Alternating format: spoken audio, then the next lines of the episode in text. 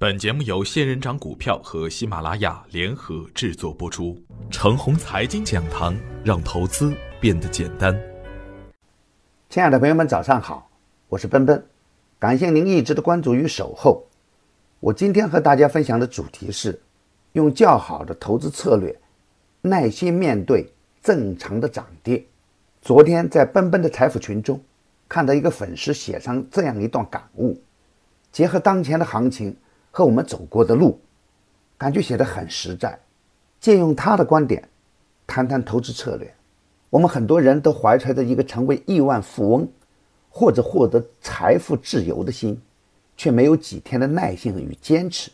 在买入之前，我们有没有反问自己三遍：我们买入的逻辑是什么？当您自己没有主意的时候，您是拿着自己的钱往市场里面去扔，那么你只是一个赌徒。赌徒的心态也分好坏，好心态的人知道适可而止，坏心态的人出来要抱怨环境、推卸责任。但是不论如何，结果都是由自己来承担的。也就是在你买入之前，你要想清楚、想明白，这不是一个单边上涨的市场，里面也不是一个慈善机构，买了亏了怎样补仓，或者怎么止损。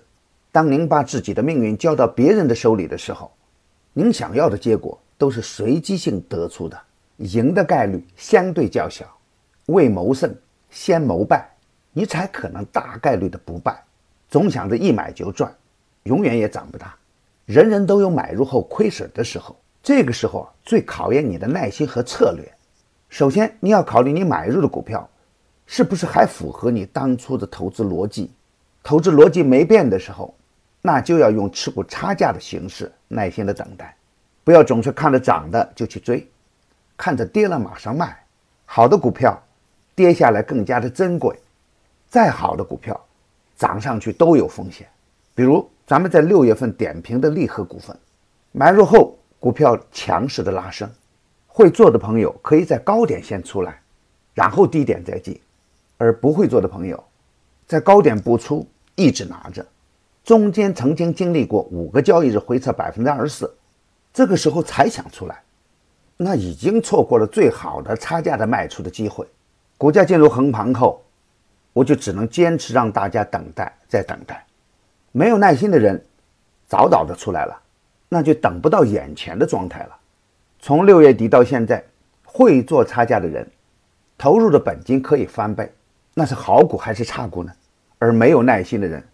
也可能是亏着出来，再追再亏，再亏再卖，总是追涨杀跌，那是最差的投资策略。另一个案例就是熊猫金控，我八月份点评的时候提醒稳健的朋友可以关注，并清晰地写出了投资策略。国家限制部分银行理财产品入市，利好多元金融板块。熊猫金控前期有增量资金介入，进入横盘状态。又是该板块中盘子最小的个股，可以逢低布局。当时就有朋友真的进行了逢低布局。不幸的是，买入后股票出现了下跌。有个朋友每天都会问我要不要出来，我一直坚持让他持股差价等待，并给他写出这样的一句话：只有忍得了寂寞，才能享受到繁华。可惜的是，他缺少的就是耐心，他选择的是离群而去。该股昨天最高冲到三十六元，与当时的低点二十四元，已经涨幅超过了百分之五十。当然，不是所有的股票都是值得持股等待的，只有底部放量启动的个股，受主力成本的限制，回调后介入，就算亏点它还能回来。而高高在上的短线票就不一样了，那可能是主力出货的表现。这样的位置观点，只要你有耐心。你很容易就能辨别出来。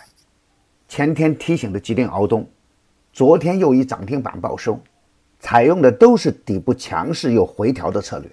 近期点评的中原股份，前期有强势的拉升，近期又出现回调，该股业绩优良，虽然短线出现调整，看上去形态走坏，但大趋势还在。盘面上，证券上还处于脉冲式的反复活跃状态。小创还是被压得喘不过气来，但是总体上量能还在，大盘只是热点凌乱，大的机会还要耐心等待，还是坚持五成以下仓位吃苦差价这样的操作方法。遇到好行情的时候，资金几乎可以全部参与进来；遇到差的行情的时候，也不会很受伤。这是较好的操作策略。央企改革渐渐受到资金的关注，重点跟踪。今天操作的要点是，坚决回避前期涨幅较大的个股，就算有反抽，通常只是出货的节奏。中原股份持股差价，有色中的底部个股是可以逢低布局的。底部启动的个股逢回调关注。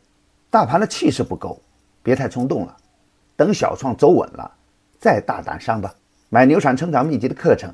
有一个月的免费群服务赠送，那里有一线的操盘手实时在线答疑，还有精选的股票池提供参考。别忘记加小组的 QQ：三三八九六四五六六七，他会邀请您进入我的专业服务群的。送人玫瑰，手有余香。我辛苦点评，期待您的点赞与分享。投资路上一路顺畅，我在长虹财经讲堂，祝您的财富天天增长。明天我们继续分享。